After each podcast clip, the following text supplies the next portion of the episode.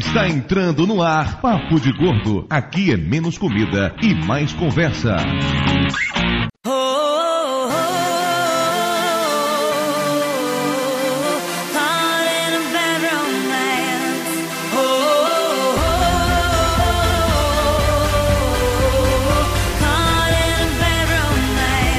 Ouvintes de peso, univos! De Salvador aqui é Dudu Salles e aos 13 anos de idade eu era um selvagem da mobilete. que medo! que velho! De Salvador aqui é Mayra e eu já nasci velha. De Nova Iguaçu aqui é Lúcio e eu ainda nem saí da infância. Isso é verdade. aqui de São Paulo é Flávio e o bom da adolescência é que uma hora ela acaba. De Paracambi, que é Isabela Cabral, e adolescente é um bicho muito insuportável. E sim, eu sei que eu faço parte da classe. Tadinha, ela já mora num lugar chamado Paracambi, né? Adolescente. Tadinha dela, velho. Ficaram com pena, né, agora. Foi, foi, foi lamentável. Eu acho que a gente devia é, abrir uma ONG pra salvar a Isabela Cabral. em Salvador, que é Felipe Nunes, a adolescência é muito mais uma questão de espírito do que de idade. Não, não é não. Não. Mas não é mesmo. pois é, ouvinte de peso, hoje falaremos sobre esse assunto tão insuportável, tão cheio de espinhas, tão ceboso. Falaremos sobre ah, vá. Adolescente é um bicho meio ceboso, velho. Você olha pra aquela pele, chega a tá brilhando, aquelas espinhas pulando assim pela cara, é foda, velho. aí você tá falando de adolescente que fica com a mão peluda, que dá muita espinha e tudo mais. Vamos com calma. ok, ok, admito. Existem alguns adolescentes que não são assim. Que são limpinhos, que tomam banho, penteiam o cabelo. É, na Suíça, né? Inclusive, um desses adolescentes são limpinhos, que pinteiam o cabelo e tomam banho, está aqui hoje, que é a Isabela Cabral. Bem-vinda ao Papo de Gordo, Isabela Cabral. Opa, obrigada. Muito bom estar aqui. Sou de Paracambi, mas eu sou limpinha. sou lá do Pode Comer, o podcast do Comer Camão, lá com Marcelo Salgado, podcast de variedade. E agora eu tô também no Dark Passengers podcast com o Pablo de Assis e o Esquilo. A gente fala da série Dexter lá. É, inclusive eu comecei a acompanhar aqui da temporada de Dexter junto com os States para ver se eu consigo participar desse podcast, que eu não participei lá ainda, né? Você sabe. Não, mas você Ai, sabe que o Dexter briga no sol, né? Exatamente. E outro adolescente temos aqui conosco hoje. Esse eu não tenho certeza se toma banho ou se é limpinho. De qualquer maneira, Felipe Nunes, bem-vindo ao Papo de Gordo. Oi, tudo bem? então, eu participo lá do Papo Lendário, também com o Pablo, aquele pimba safado, e com o Léo Mitocôndria e o Yamada, e a gente fala sobre mitologia, história antiga e assuntos assim em geral. Acessem lá mitografias.com.br. Olha que coisa mais curiosa, quer dizer, o Felipe participa de um podcast com o Pablo, a Isabela participa de um podcast com o Pablo. E você também. E eu participo de um podcast com o Pablo, que coisa. e o, o Pablo Pablo trabalha que horas? Que mal Eu faço pesquisa acadêmica com o Pablo, agora o Flávio eu não sei o que anda fazendo com o Pablo. e eu e o Flávio, a gente paga ele para ficar distraindo vocês enquanto a gente trabalha. O que é um péssimo negócio, né? A gente tá fazendo prejuízo. Pablo de Assis, beijo no coração. Antes a gente continue aqui falando mais e mais sobre o Pablo de Assis e fazendo jabá para ele de graça para seu consultório de psicologia, vale lembrar que o programa de hoje pesa 635 quilos, uma média bem razoável de 105. Estou realmente feliz com isso, foi uma média boa. Sacanagem, engordei. engordei 30 quilos. É, bem-vindos ao meu mundo. o Lúcio que adora isso, né, Lúcio? A gente sempre emagrece horrores dessas médias. Oh, muito bom, cara, me sinto bem. Vamos direto para os e-mails.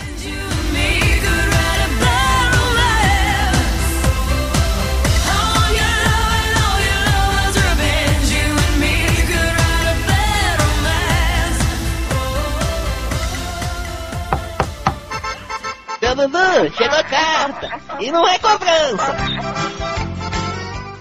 Remember when we first met John McClane? Argyle picked him up from the plane and took him down the Nakatomi Tower.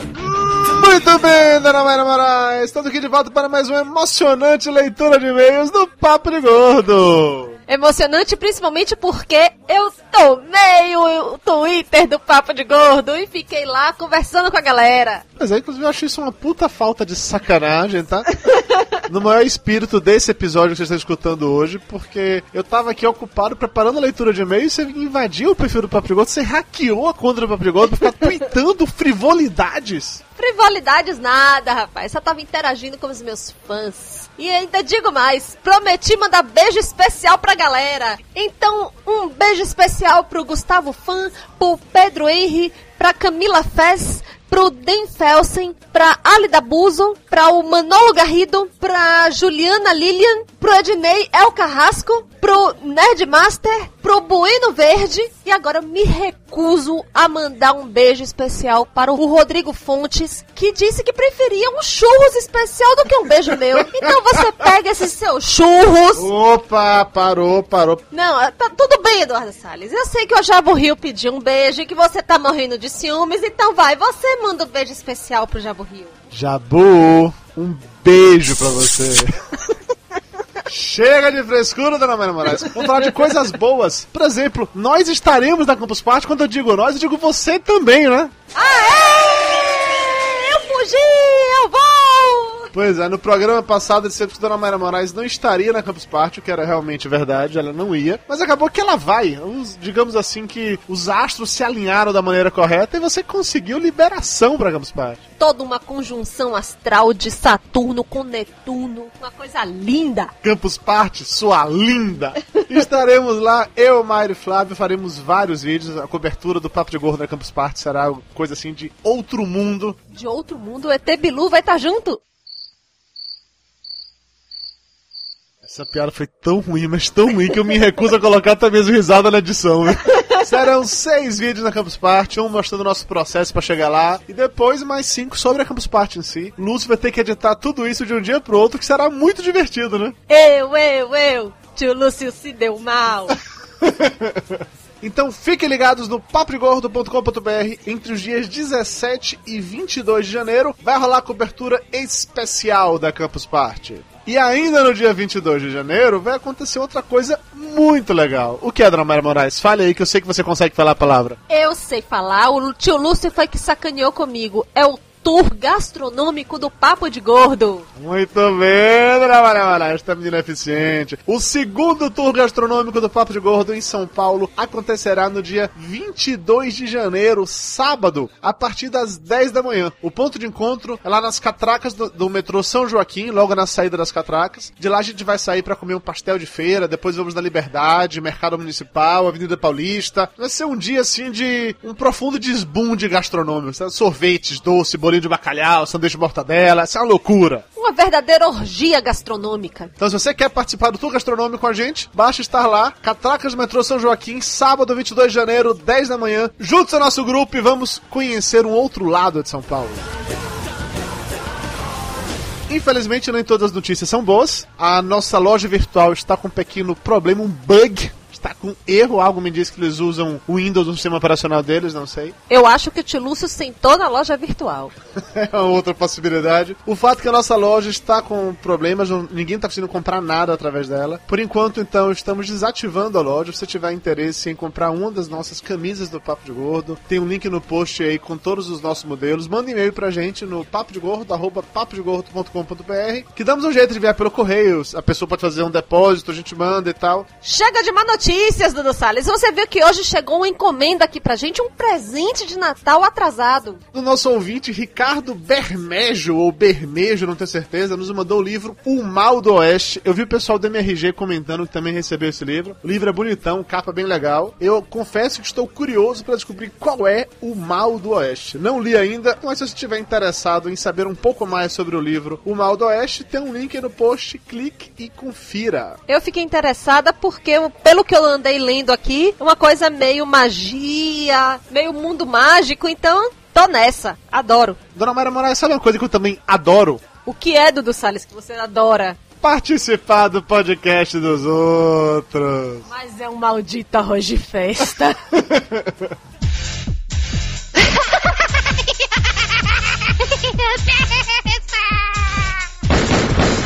No more, Mr. Rice Guy. O Rice Guy curtiu dessa vez apenas uma participação, deixa que vos fala. Eu estive no MRG, Matando Robôs Gigantes de cinema, falando sobre Tron. Detalhe é que eu tava lá cobrindo o buraquinho do Diogo Braga, que ele infelizmente não pôde participar no dia. Ele furou e eu entrei no lugar dele. Que posso fazer, né? Diogo, beijo no coração, meu querido. O episódio tá muito bom, confiram.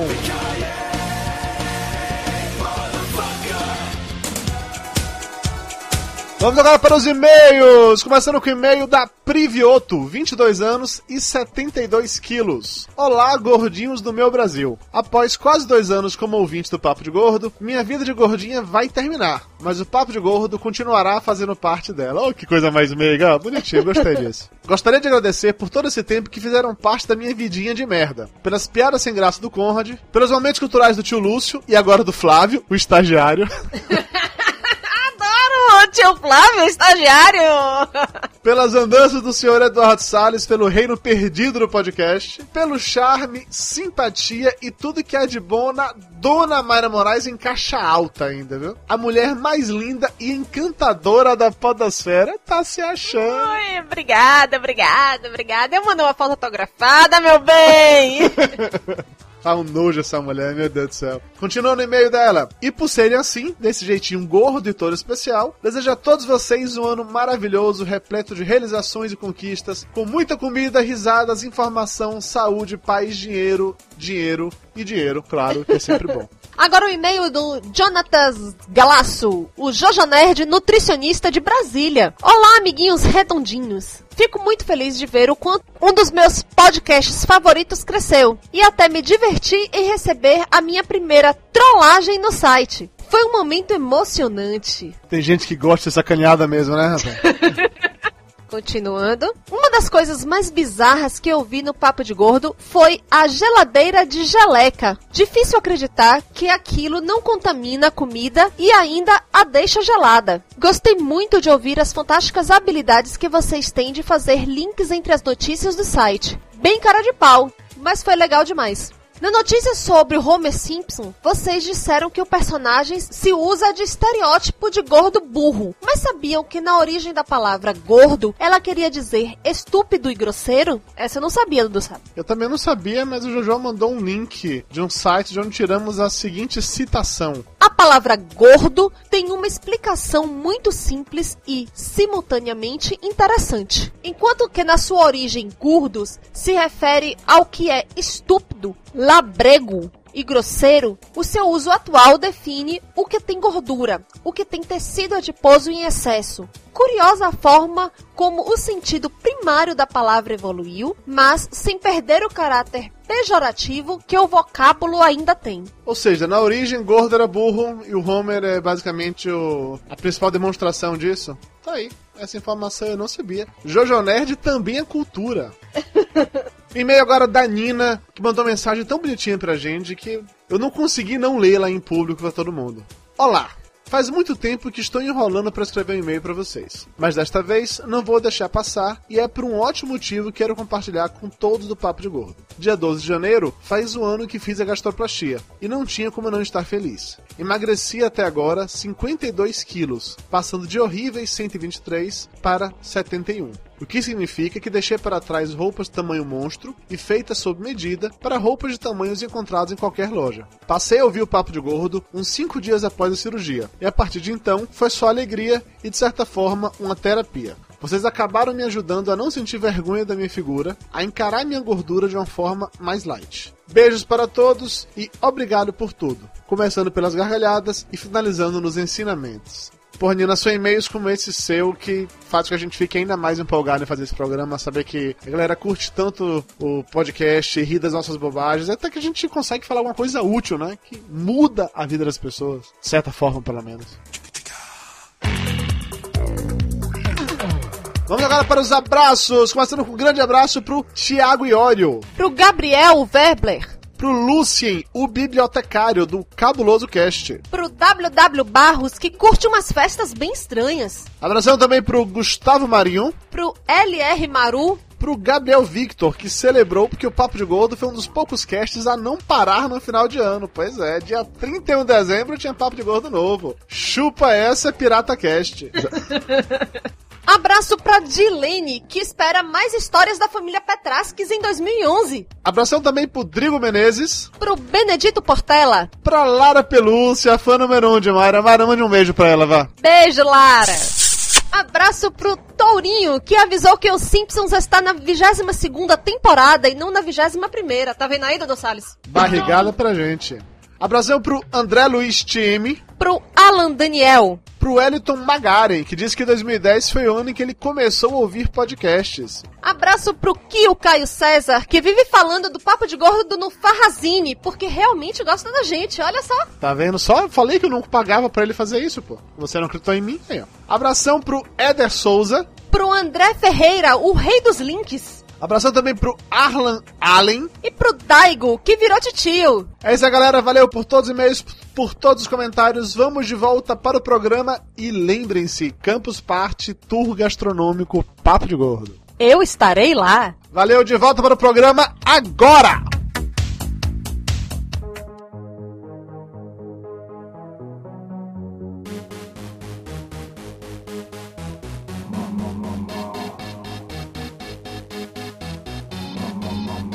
Estamos de volta e direto para aquele momento que o Flávio Soares adora. Momento cultural do tio Lúcio.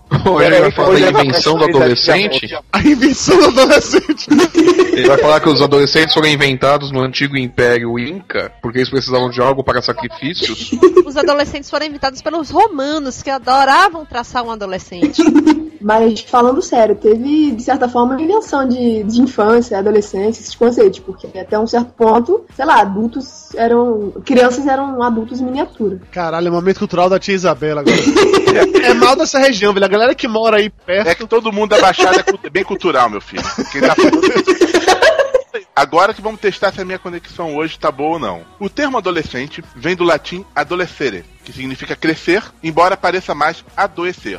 Começou com o Capitão Nascimento agora, não foi? Vem do latim, adolescente, do, do grego, do persa. Segura a bomba aí agora. Segura a granada aí enquanto ele vai lendo. 02. Vamos lá. É uma fase entre a infância e a idade adulta que gera mudanças físicas, mentais e sociais que transforma a doce criança num ser humano egocêntrico, revoltado, insuportável que reclama de absolutamente tudo o que, em alguns anos, ele mesmo fará. É isso aí! Então, o 02 explodiu. Adolescentes caracterizam-se por buscarem uma identidade própria ao copiar o que os outros adolescentes fazem. Também se caracterizam por admirar ídolos rasos, que nem Pires, criados por uma indústria cultural que sabe bem como conquistar os adolescentes. Basta falar o que eles querem ouvir, ora bolas. E se alguns adultos reclamam disso, eles xingam muito no Twitter dessa puta falta de sacanagem. Pela lei brasileira, adolescente é aquela criatura entre 12 e 18 anos. Os adolescentes de hoje em dia, claro, são piores do que os de antigamente. Nós, quando adolescentes, também éramos chatos, respondões insuportáveis. Mas pelo menos não tínhamos que aturar isso porque nós éramos adolescentes. Acabou. Acabou? Olha que pequenininho, né? É, eu fiquei até, Nossa! fiquei até emocionado agora. Essa. É porque adolescente é muito raso, né? Aí.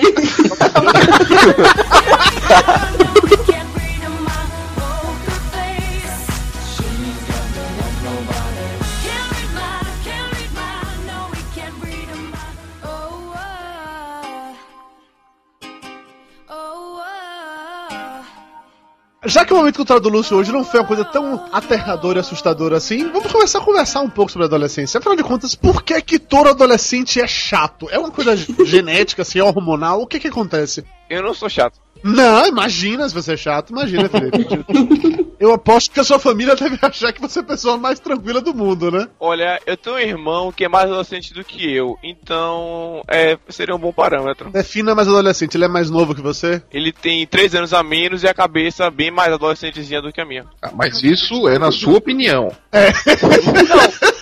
Típico de Considerando, adolescente. tipo, modinha, essas coisas, essas viadagenzinhas. Ele é emo?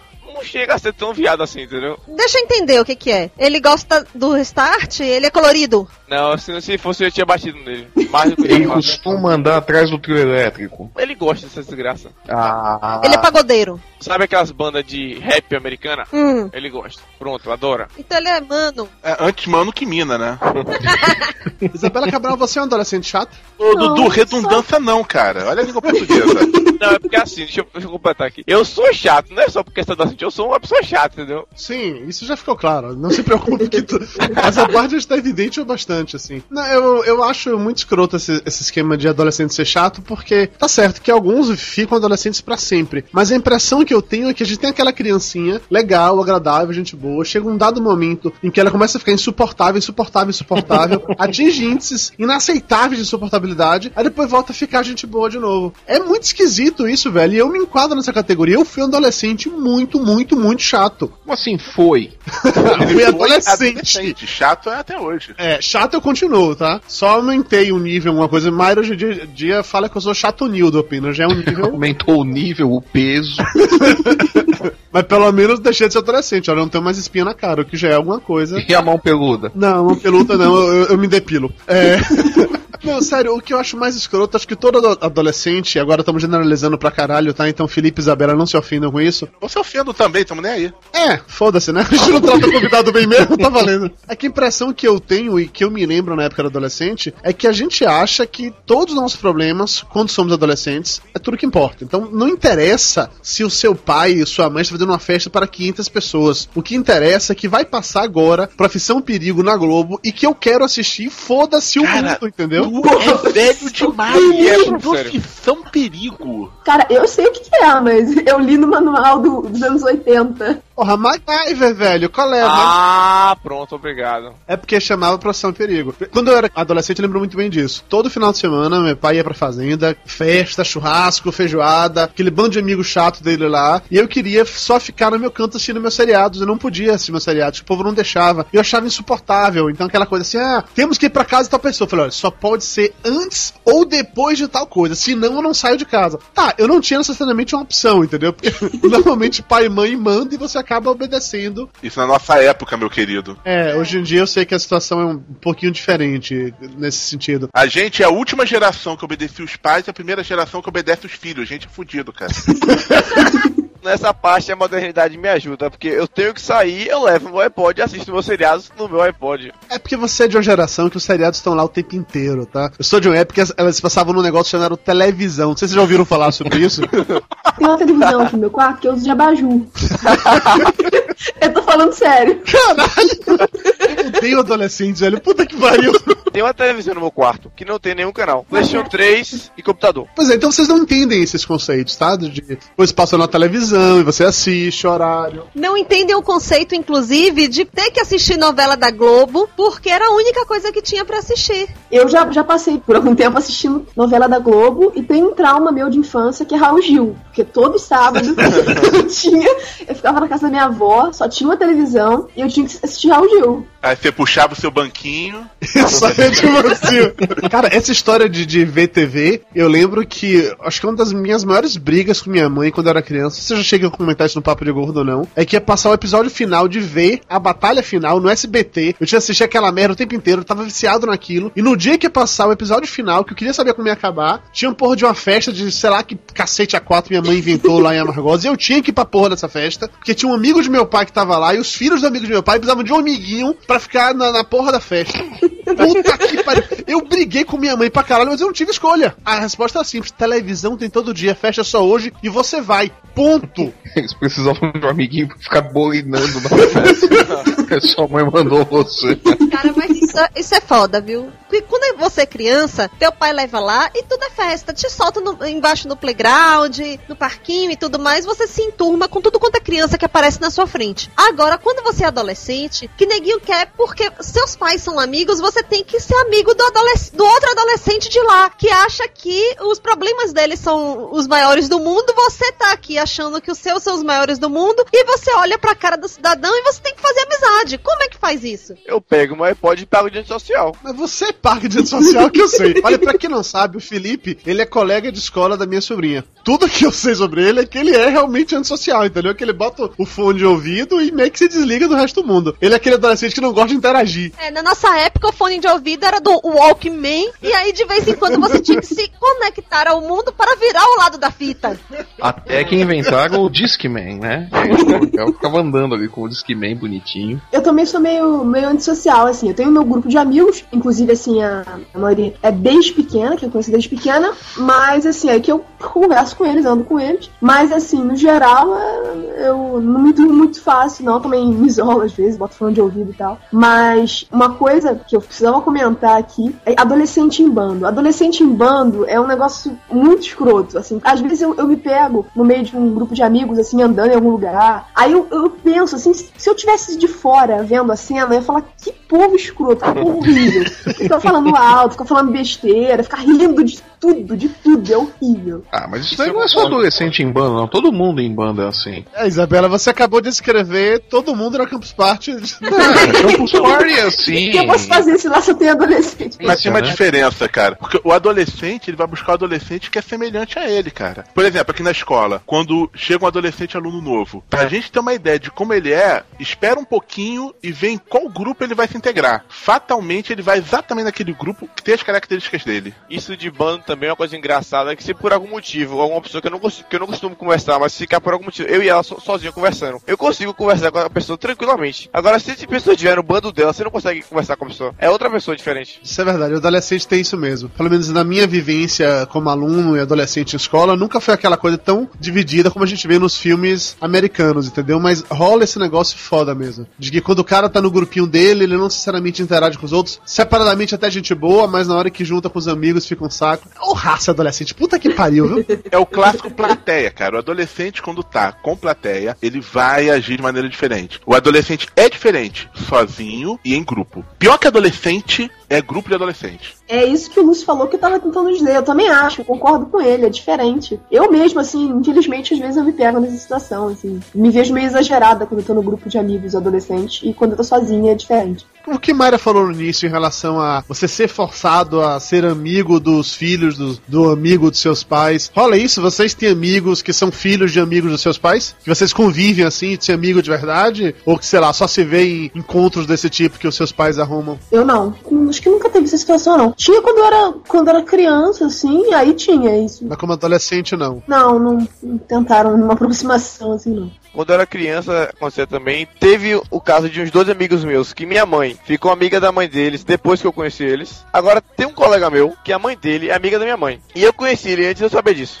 Mas vocês são só colegas, não são amigos, tipo assim, melhores amigos de todo mundo. Não assim, mas eu sou amigo dele, converso com ele de boa, gosto dele. E eu descobri que a mãe dele era amiga de minha mãe depois que eu conheci ele. Mas e não rola assim de vocês terem que ir, por exemplo, é, em reunião dos jovens porque seus pais são de uma igreja ou de Rotary, maçonaria, essas coisas assim? Não. Não. Isso rolava com você, né, Mayra? Seus pais eram de Rótale, maçonaria, igreja, sociedades secretas, Illuminati. Illuminati. Mayra, rapaz, vocês não têm noção do passado secreto de Mayra. Um dia eu conto, entendeu? Mas basta dizer que Mayra é descendente de uma família famosa brasileira. Eu não vou falar, não se preocupe não, meu. Mas assim, é um sobrenome famoso, um grande personagem histórico do Brasil. Silva.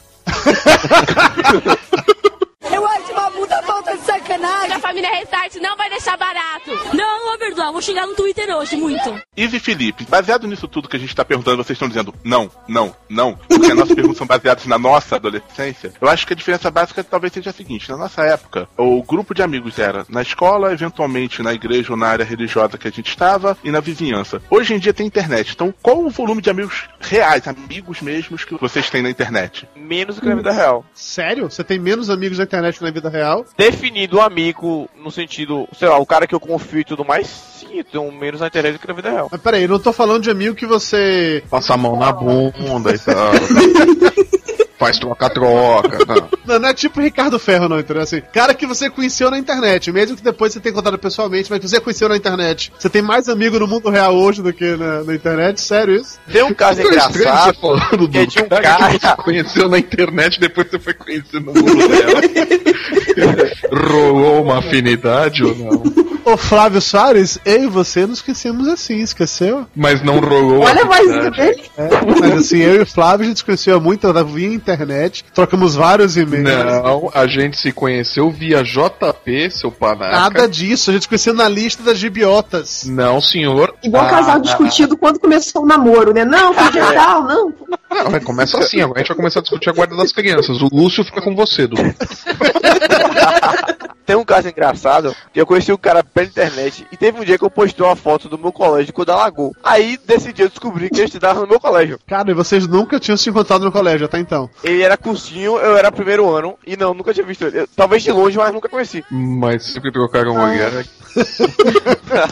Mas eu tenho mais amigos online do que offline, né? Depois da, da internet, assim, tive oportunidade de conhecer muita gente e de faixa etária diferente. Acho que na, na, digamos, vida real, a gente se limita mais nessa idade a amigo de escola, né? Mais ou menos da mesma idade. Não, inclusive, eu não sou mais adolescente, eu hoje tenho mais amigos via internet do que no mundo real. Assim, não é que eu nunca os encontrei no mundo real, mas que eu conheci via internet. Faz parte. Uhum. Flávio, você fazia parte de qual grupo quando você era adolescente? Ou você não Punk. tinha? Punk. Punk, claro. Flávio era o punk, o levado da breca. Referência velha agora. É, eu não entendi mesmo. Só a galera com mais de 30 pra pegar essa. Eu, eu era do grupo dos normais, eu era do grupo dos normais, aquele pessoal que passava despercebido, né? Todo adolescente acha que é do grupo normal. O grupo normal que eu tô dizendo é aquele grupo que passa despercebido, entendeu? Nem o- os populares sem cérebro ficavam enchendo o saco, nem, nem era confundido com os nerds CDFs, entendeu? Mas você tentou alguma vez mudar de grupo ou foi sempre do seu grupo, sei lá? Pra que, que eu ia fazer uma cagada dessa? Sei lá, você é punk, porra. Punks fazem cagadas. Pra que, que eu ia fazer uma merda dessa? Cara, a melhor coisa da adolescência é você passar despercebido. entendeu? Quando ninguém percebe que você fez isso durante a adolescência, é ótimo, cara. Quando eu já tava no final da adolescência, eu passei pro, pro grupo do pessoal mais conhecido e tal, tudo. Mas não fiquei puxando, fazendo cuecão em ninguém, nada disso. Eu era mais educadinho. Você nunca foi escrotinho assim, não. Não, não, nunca fui. Nunca fui escroto a esse ponto. Lúcio, você fez parte de qual grupo na escola? Gordos! Cara, não tinha esse negócio de, de nerd na minha época, né? O próprio Simpson chamava de Caxias ao invés de nerd na dublagem. Eu gostava de ficar no meu canto, lendo no meu, minha bíblia de Clipper, estudando informática, é uma coisa básica. Ok, e eu achando que eu era estranho. sabe, sabe qual é o problema? Eu sempre fui mais novo que todo o resto da minha turma, dois anos mais novo. Então, adolescente, eu fui pra faculdade, com 16 anos. E é, eu ficava meio isolado, assim, do grupo só estudando. Era mais ou menos isso a minha adolescência. O Elesbão não tem amigo. Oh, tadinho. Não podia tomar cerveja, não jogava truco. Ou só te falar que isso não é desculpa, porque eu tenho 17 e na minha sala tem um cara de 15 que conversa com todo mundo. É, Lúcio, tá vendo você antissocial mesmo. Social. Não sou antissocial. Ah, não chora não, Lúcio. Tudo bem, tudo bem. Passou, viu? Você já deixou de ser adolescente. Amigo, Passou. cheira, cheira, amigo, amigo. Hoje você tem amigo, se preocupe não, viu? O Flávio já disse que adora vocês. É, eu sei, eu sei. Eu senti a mão dele na minha bunda quando a gente se encontrou Paulo. Dona Mara Moraes, qual grupinho você fazia parte quando você era adolescente? CDFs que sentam na frente e conversam com os professores depois da aula. E que jogam RPG. E que apagam a lousa. Não, eu não pagava lousa não porque eu tinha alergia. Ah, mas você pedia pra sua amiga sem alergia pra pagar no seu lugar, não pedia. Cara, eu quando eu era adolescente, eu fiz parte do, do grupo dos nerds, assim, dos CDFs na época. Sendo que, por mais surreal que possa parecer, eu era um CDF descolado, assim. Não, Dudu Salles. Não, isso não existe. Tudo bem. Ele era descolado. Ele usava mullets e ele andava de mobilete. Mas é exatamente isso. É porque assim, eu estudei numa escola particular, não foi escola pública. A turma era relativamente pequena. Eu fui líder de classe, sei lá, da primeira série do, do primeiro grau até quase me formar no segundo grau. Claro, a escola era da sua tia. Exatamente, entendeu? E assim, era um grupo que se conhecia desde sempre. Então, assim, eu, eu fui colega de algumas pessoas durante a minha vida quase toda na escola. Então, não tinha essa questão mais de grupinhos. Eu era nerd, eu tirava nota boa e tal, mas me dava bem com a sala inteira. Tinha aquele, aquele povo que eram os mais idiotas, tinha aquele povo que gostava de futebol, tinha aquele povo que gostava de, lá, de videogame, e eu me relacionava bem com todos os grupos. Deixa eu te explicar uma coisa. Você não se relacionava bem com eles. Eles é que faziam questão de se relacionar bem com você pra ter algum tipo de privilégio na sala. Sim. Tá sacanagem. Isso não tinha ocorrido ainda, Dudu. Não, sacanagem, sacanagem. Inclusive. Você precisava ver a cara dele aqui, como que diz assim, agora as coisas fizeram sentido. A adolescência toda dele acabou agora, né? Aí quando eu tava no primeiro ano colegial, eu saí de Amargosa, vim pra Salvador, e aí já fui realmente num colégio grande e tal, com pessoas estranhas, e aí eu fiquei num grupinho mais relegado mesmo. E aí, assim, de uma forma inesperada, as pessoas pararam de te tratar bem. Não, ninguém nunca me tratou mal, não. Aí quando eu cheguei aqui em Salvador pra descobrir qual grupo eu ia pertencer, como o Lúcio muito bem falou, foi basicamente eu comecei sentado no fundo da sala com a galera do fundão. Aí lá pelo primeiro mês de aula eu já tava amigo do pessoal que fazia bagunça, Tapioca eu conhecia assim, Leonardo, entre outros. E antes de me formar, eu já me relacionava com a sala inteira. Tô falando sério, me chamem de politiqueiro, de arroz de festa, mas eu sempre conseguia conviver com todos os grupos numa boa. Agora, claro, eu não participava de todos os grupos, eu só me dava bem com todo mundo sem maiores problemas. Ou seja, na adolescência, você já define as características da vida adulta, porque você continua igualzinho, né? Sim, sim, sim. Eu aprendi a ser politiqueiro desde essa época. Tá no sangue, né? Minha família tem política, eu aprendi a ser politiqueiro desde essa época, porra. Do, do Suíço da Mancheta, né? De Lancheta, foi. Antes de virar o colégio de Playboy que é hoje. Eu não sei, na minha época já tinha um quê de colégio de playboy, assim. A maioria dos meus colegas de sala tinha um carro e eu não tinha. Eu ia pra lá de ônibus, entendeu? Hoje é demais. Não duvido que seja, não duvido que seja. Mas faz parte. E tem rivalidade também. O adolescente arruma rivalidade com tudo, né? Ah, porque o cara é aquele de outra sala, ou porque o cara é de outra escola, porque o cara é de outro bairro. Ô, Flávio, você quando era um adolescente punk, você deu porrada em muitos nerds, não? Hum, não, eu nunca fui punk, cara. Linda nega depois de tanto tempo, é um negócio absurdo isso.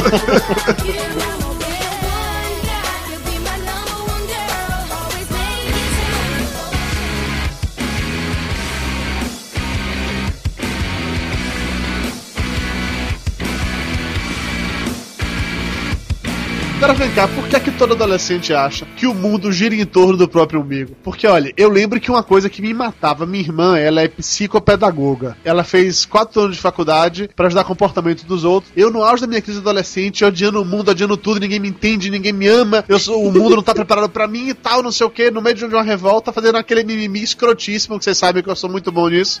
Aí ela virava pra mim e falava assim: Mãe Dudu, você é um adolescente típico dos meus livros. Cara, isso me matava, velho. Tu não podia ser típico, tinha que ser especial. Era isso que tornava diferente. Não, agora é sério, o papo de psicopedagoga que é a pior coisa que existe. Tá quase Mayra falando Toverone. E pior de tudo é quando te chamam lá pro só e tipo colocam lá pra conversar com esse povo, que é assim: "Você tá passando por algum problema em casa?" Como se você fosse falar. Caralho, eu odeio isso. Não, a pior coisa de- desse papinho foi uma vez que eu me meti numa briga que o cara ficava me irritando, me irritando, me irritando e eu ignorando. Teve uma hora que eu deixei- me irritei, dei uma porrada nele. Fui pra coordenação. Por quê? Porque ele me irrita desde o começo do ano. Mas você não pode bater nele, você devia ignorar. Olha, minha filha, eu faço isso desde o começo do ano. Se fosse adiantar, eu não tava aqui agora. Mas todo adolescente ele é meio esquentado. A impressão que eu tenho todo adolescente ele tá sempre a ponto de brigar com alguém. Eu era esquentado Porque- pra caralho. Era, né? Não é mais, é isso? Não, agora eu faço Kung Fu, eu melhorei pra cacete. Já não passa raiva, né? Já desce Não, eu porrada passo. alguma vez e pronto. Ah, eu sou muito paciente. Paciente até demais, né? Muito calma. Exceção e confirma a. É que adolescente é um bicho impaciente, isso é uma característica que todos eles têm. Eles não têm paciência pra nada mais de problema, cara. Adolescência é essencialmente hormonal. Então aqueles hormônios estão pululando de tudo quanto é tipo de coisa. Hormônio sexual, hormônio de impaciência, hormônio de. Hormônios de impaciência. isso Hormônios de Paciência. É, é um gênio, né? Agora, o foda é o seguinte, que o adolescente, ele tá meio deslocado na, na história também, porque ele, de certa forma, ainda sente um pouco de vontade de fazer algumas coisas de criança, mas não fica bem, então ele não quer, não quer fazer, se recusa a fazer, mas morre de vontade. E por outro lado, ele também não tem muita paciência pra fazer as coisas de adulto, mas quer fazer de qualquer jeito pra provar que já é grande. E também tinha, tipo assim, tem algumas coisas que você é novo demais, você tem, se der uma criança, tem coisas que você já é um adulto. Eu lembro muito bem que assim, eu tinha um quarto de brinquedo em minha casa lá em Amargosa. Você não tinha um quarto de verdade? Eu tinha um quarto de verdade também, mas tinha um quarto só para os meus brinquedos, tá? Rico, Exatamente. Tinha uma bola quadrada? Enquanto eu era criança, não, não tinha bola quadrada não. Enquanto eu era criança, eu ficava lá nesse quarto de brinquedo com porta aberta, brincando numa boa. Quando eu comecei a ficar pré-adolescente, eu já tinha uma certa vergonhinha de ficar brincando na frente dos outros, mas eu adorava meus comandos de ação. Então eu ia pra lá, entrava no meu quarto de brinquedo, trancava a porta e ficava lá brincando em silêncio, sacou? Eu não fazia mais escassel, não brincava mais com ninguém, eu tinha base de comandos de ação, fazia minhas guerras, ensinava filmes e tal, agora sempre de porta trancada pra ninguém ver. E o pai dele achando que ele tava lá fazendo outra coisa, olha só. Não, não, não, nada disso. E aí, eventualmente, sei lá, minha mãe ou meu pai, o empregado chegava pra querer pegar uma coisa do meu quarto de brinquedo, tava com a porta trancada, aí batia no tá fazendo o que aí? Não nada não, tô aqui só arrumando as coisas. Eu nunca assumia que eu tava brincando, isso é verdade. Ah, eu acho que eu, desde criança e início da adolescência, eu sempre tive medo de passar por ridículo, querendo parecer mais adulta, então eu nunca tive problema, assim, de dizer que era criança, que era adolescente, que tudo bem, então, sei lá. Isa, com que idade você parou de brincar de boneca? Ontem. Não sei. eu não gostava de hoje? boneca, assim, a minha frustração é porque eu não tinha um carrinho de controle remoto, que era muito mais legal. A Um boneca, sei psicólogo já diria muitas coisas sobre isso. Mayra, com que idade você parou de brincar de boneca? Eu ainda brinco. Ela tem um ursão em casa. Oh. Mas o pior é que a gente para de brincar quando vira adolescente, depois fica adulto começa a colecionar de novo. Exatamente. É, bonequinhos de ação. Por isso que eu falei que ainda brinco. Isso é nerd, pessoa adultos normais, não. Não, é, é a nostalgia. Você fica com a nostalgia daquela época de infância. Mas eu acho que eu brinquei de boneca até uns 13 anos, 13, 14 anos. Eu, eu brinquei de boneca por quê? Até uns 8, 9 anos. Eu não gostava. Flávio, você, com que idade você parou de brincar de boneca? Ah, que dia é hoje? Não, sério, o genérico lá, o Falcon, já que você é mais velho, que idade você parou de brincar com essas coisas? O Falcon. É, eu quando tô com barba e cabelo curto falando que eu sou o Falcon aposentado, né? Cara, sei lá, bicho, acho que eu parei de brincar com isso daí por de 10 anos. Eu não, não, não, não lembro. Foi quando virou punk. Isso, eu taquei fogo em todos os bonequinhos. Exato. Lúcio, e você? Quando parou? É, cara, não sei, acho que com uns Até hoje, né? 20 anos. Não, brincadeira, Até brincadeira. foi nessa faixa, cara, uns 12, 13. Mas eu guardava os bonecos, porque eu sempre tive síndrome de esquilo, de guardar tudo que eu tinha. A bem da verdade, a gente não para de brincar com os bonequinhos, né? Ou você vai dizer que você não tem aquele monte de bonequinho do McDonald's guardado aí, o Lúcio também tem. Eu tenho um monte na Eu estante. tô olhando pra eles aqui agora. Eu tenho a turma do Chaves inteira. A gente, na verdade, a gente não para, né? A gente só muda a maneira É, de aí- brincar né, com os Aí por isso que a gente assiste Toy Story 3 e chora no final. Exatamente. O Dudu chora em qualquer coisa, ele não é parâmetro. Felipe, com que idade você parou de brincar com bonequinhos? Se é que você parou de brincar com bonequinhos. Quando eu falo bonequinhos, Felipe, é bonequinhos tipo comando de ação Playmobil, tá? Não estamos falando em A boneca inflável não conta. Essa você tá começando a usar agora. Eu acho que com 10. Lego mais tempo, agora bonequinho normal 10. Caralho, eu parei de brincar de comando de ação quando eu vim embora pra Salvador, eu tinha 15 anos de idade. É isso, porque nossa infância durava mais, entendeu? É, tem isso também, né? A adolescência hoje, a impressão que a gente tem é que ela é um pouco mais curta. Eles querem virar adultos mais rápido. O problema é que as crianças querem virar adultos, só que ao invés de virarem adultos, viram adolescentes mais cedo, que é pior, porque estica a adolescência. Isso estica ainda mais porque tem gente que insiste em querer continuar adolescente depois de velho. Com certeza. Tem muitos homens aí de 25 anos que se comportam como meninos de 12. Nosso tempo, eh, nós ficávamos bobos por mais tempo, né? Bobega da adolescência durava mais com a gente, né? Sem Da contar que a- infância, né? Até pra encontrar pornografia era mais difícil, cara. Era aguentar a madrugada pra ver o Sexta Sexy, era pegar catálogo de lingerie, usar a imaginação. Hoje em Porra. dia, dois cliques na internet, tranquilo. Chega no Google e coloca sex, peitos, bunda, já era, cara. Cara, se você colocar no Google Imagens, é, sei lá, pavão, vai aparecer cena de sacanagem. Bota o Safe Search desativado. Escreve Não, bota inocentemente você vai buscar uma figura pra sua irmã de 4 anos, você escreve moranguinho. Vai ver o que que aparece. Vai ver. Vai lá. Qualquer Vai ver o tamanho do moranguinho. Qualquer palavra, por mais inocente que seja, se você deixar desativado o Safe Search, no máximo até a página 3 vem putaria, eu te garanto. E também tem a questão da regra 34 da internet. Qualquer coisa existente tem uma versão pornô dela. Se alguém quiser acabar com qualquer imagem da sua infância, procure regra 34 e o nome de alguma coisa que você gostasse. Ok, eu não quero passar por isso de verdade. Eu acho sacanagem. A família Restart não vai deixar barato. Não, vou perdoar. Vou xingar no Twitter hoje, muito. Senhores adolescentes, Isabela e Felipe, o que é que se passa na cabeça de um adolescente? Cabeça. Olha, eu falei cabeça, não cérebro, porque cabeça todos eles têm, né, velho? Juízo, claramente não, mas assim. Qual é a preocupação? Isabela Cabral, qual é a sua preocupação? O que é que você acorda todos os dias pensando, nossa, Passar de ano, ver o restart, ter crepúsculo novo. E poxa, Harry Potter acabou. Mas quais são as minhas preocupações? Sei lá, relacionada a vestibular, a profissão que eu não faço ideia do que eu vou fazer da minha vida ainda, apesar de eu ter que fazer vestibular ano que vem. Se preocupa, a gente também não, cara. Mesmo que sei lá, e, e as coisas do dia a dia, tipo, assistir minhas séries, assistir os filmes, e, entrar no Twitter, gravar podcast, essas bobeiras. Você vê, né? A gente cresce e começa a se preocupar com a conta do cartão de crédito que vai chegar, com a vizinha chata. É uma maravilha. Cara, Isabela falou essa história aí de se preocupar com série. Mais um momento mimimi de Dudu Salles aqui que eu lembrei nesse instante. Quando eu era mais novo, o primeiro videocassete de Amargosa, eu acho que meu pai que levou lá pra casa, né? A primeira pessoa a ter um videocassete na cidade. E aí eu criei o hábito de gravar filmes. Eu gravava muito filme que passava na Globo. Eu ficava gravando filme, cortando propaganda e tal. E passou uma vez Locademia de Polícia 3, que pra mim de todas as academias era o único que prestava, na real. E eu gravei o filme inteiro na empolgação. Porra, que legal, vou ter isso aqui na fita pra poder assistir quando eu quiser. Não que eu jamais assistisse esses filmes de novo, tá? Só pra deixar claro. Uhum. E gravei o filme inteiro. Quando chegou no final, aí eu fui voltar a fita pra poder ver se tá tudo direitinho e não tinha gravado nada. Cara, eu dei um escândalo que eu tava revoltado dentro de casa. e aquela coisa meio assim de pisar no chão, sacou? De reclamar. E Tirar as calças e pisar em cima. só acontece comigo, que eu só me fodo, que sacanagem. Por que, meu Deus? Por que que isso acontece? Por que que eu mereço esse tipo de coisa? Tem gente que não evolui, tá vendo? É, hoje, hoje ele ainda acrescentou mais uma frase, né? Porque ninguém me come. E o pior é que ele faz isso até hoje, porque o vídeo tá aqui gravando, e toda vez que ele viaja e tudo mais, e que ele deixa gravando alguma coisa e que falta luz, e aí desprograma as coisas que ele deixa programado aqui no videocassete, o que que acontece? O que que acontece? Quebra, quebra dentro de casa. Lei Maria da Penha tá aí pra isso, Mayra. Pode denunciar.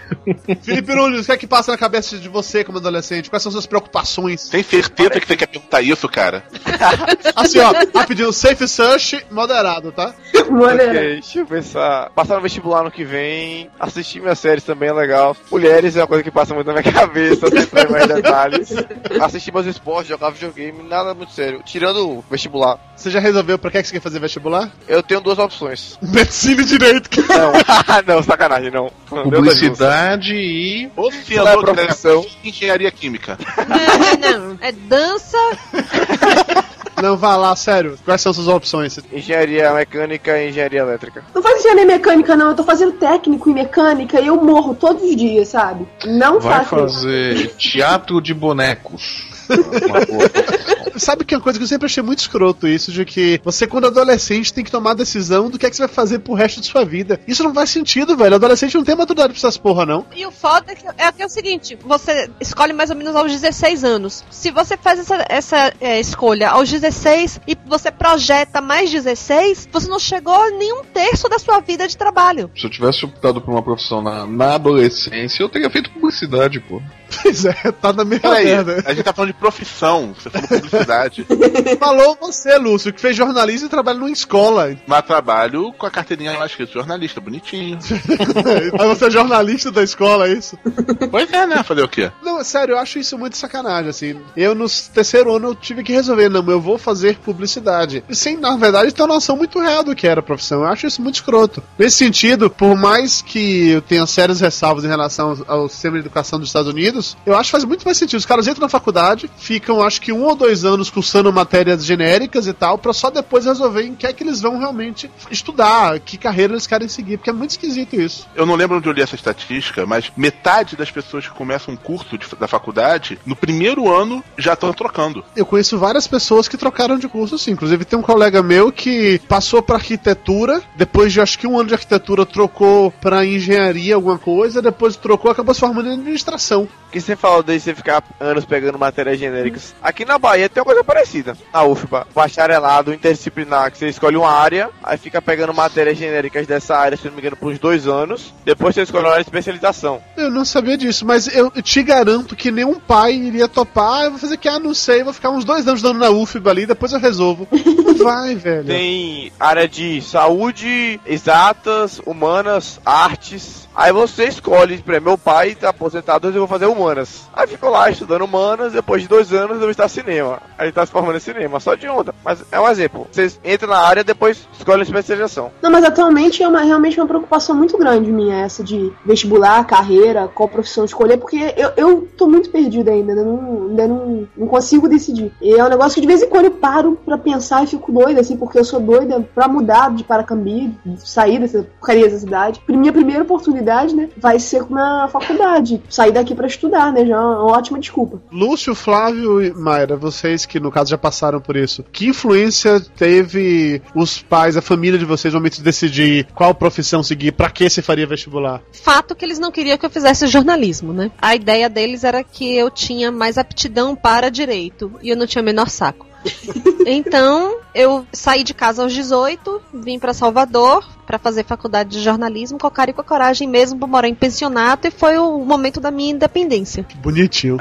Flávio. Não, eu não fiz faculdade até hoje, então. Sim, sim, eu sei, mas assim, rolava uma pressão do tipo assim, ah, faz isso, estuda aquilo. Né, né, nada, nada. Nesse ponto, não. Questão do meu pai, não, porque, como eu já falei no, no outro programa, só fui conhecer o meu pai com 25 anos, então não tinha como ter pressão. Do lado da minha mãe, não. Ela, ela nunca valorizou muito o estudo, então se eu estudasse ou não, não fazia muita diferença pra ela. Então, não tive pressão nenhuma nesse sentido. Eu fui fazer parte técnica em, em diagramação e tal, porque eu precisava ganhar dinheiro. Porque eu fui, mas não, não teve direcionamento de família, ah, faça tal coisa, não. Eu fui pela minha cabeça mesmo e, na verdade, eu virei diagramador, editor de arte desse negócio, porque eu achei que isso ia me facilitar na hora de diagramar a página de quadrinhos, né?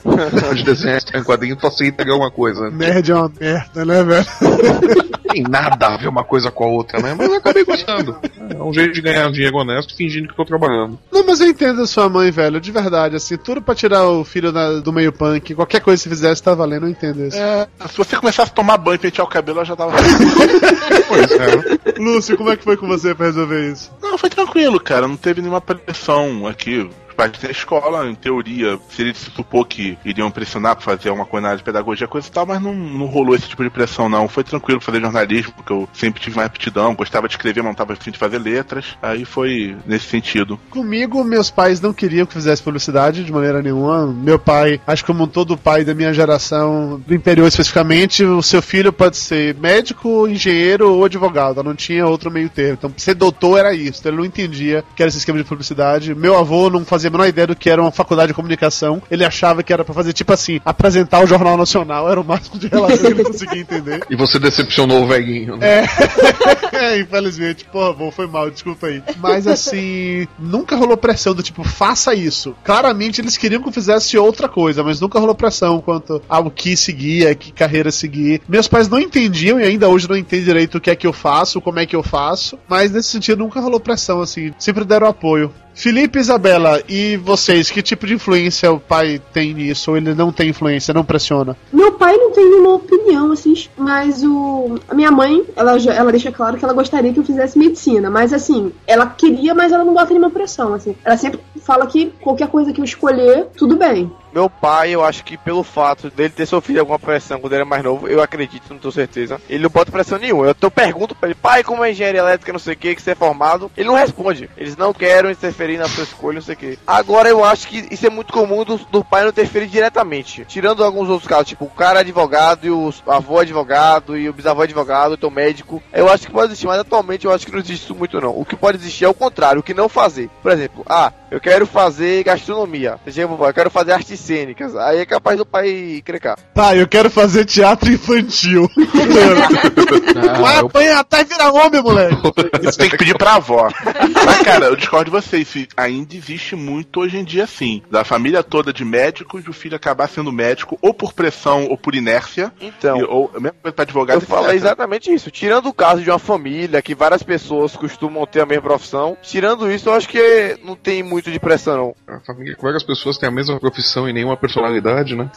Pô, pior que acontece muito isso. Sim. Rola muito isso de que o pai é, era médico, o filho vira médico, o neto vira médico. E, e pra ser bem honesto, por mais que eu entenda essa questão da personalidade ou não, mas eu entendo também tanto o desejo do- dos pais de que os filhos sigam esse caminho, porque já tá encaminhado, quanto até mesmo dos filhos, de que em teoria vai ter, um- vai ter um caminho mais fácil traçado. Meu pai é comerciante. O sonho de meu pai era que eu tomasse conta dos negócios da família. Isso antes dele ter um motel, né? Porque ele tinha só um posto de gasolina. Vira e mexe, ele fala, se por acaso eu tivesse sido filho mais velho, não mais novo, que ele jamais ia ter me deixado vir embora pra Salvador, que eu ia ter ficado lá em Amargosa tomando conta do posto, que ele nunca ter vendido posto de gasolina. Falei, porra, pai, valeu. Quer que a culpa é minha, é isso? Se você tem um motel hoje, a culpa é minha, é isso? Eu não entendi. Mas eu sei que rola um negócio desse. Tiveram vários colegas meus de escola que vieram embora pra Salvador pra estudar e que voltaram e que hoje moram em Amargosa tomando conta da empresa que era do pai. Rola essa questão mesmo de querer que o filho siga os, os seus passos. Quando é comerciante, quando é médico, quando é advogado, quando é qualquer coisa. Seu pai não quer, Maria, que você tome conta da casa do cabeleireiro lá em Feira de Santana, não? Ele se ressente até hoje. Porque também é uma coisa muito estranha. Nessa fase de adolescente, eu não sei vocês, mas eu briguei muito com meu pai quando era adolescente. Eu digo muito assim, pra cacete, sacou? Sim.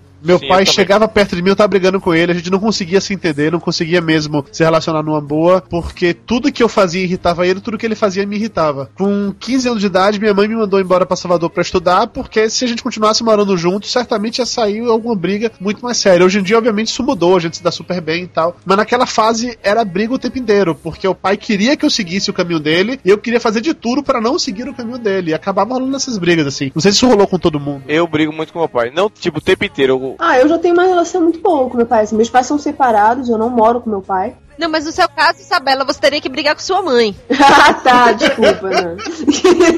não, mas assim, não, assim, só fora a briga do dia a dia, assim, umas bobeiras, não, não, não brigo muito com minha mãe, não. Eu briguei tanto com a minha mãe que eu comecei a negar, negar, negar, negar, negar o comportamento dela e agora eu já tô encontrando na negação o positivo, eu já dei a volta, entendeu? Hum, não. Você começa a fazer o contrário, o contrário do contrário do contrário do que sua mãe faz, e aí no final das contas você acaba, de tanto negar, acaba fazendo igual. Ou seja, você está se tornando a sua mãe. Pois é, né? Eu fico me controlando pra não virar.